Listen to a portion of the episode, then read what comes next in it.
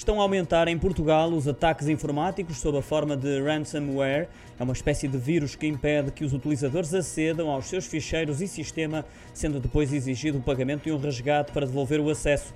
No primeiro trimestre deste ano, em média, semanalmente, uma em cada 52 organizações foi vítima desta tipologia de crime no nosso país, o que representa uma subida de 13% em relação ao igual período do ano passado, de acordo com os dados da Checkpoint Research. Ainda assim, um aumento inferior ao registrado na Europa, que foi de 16%.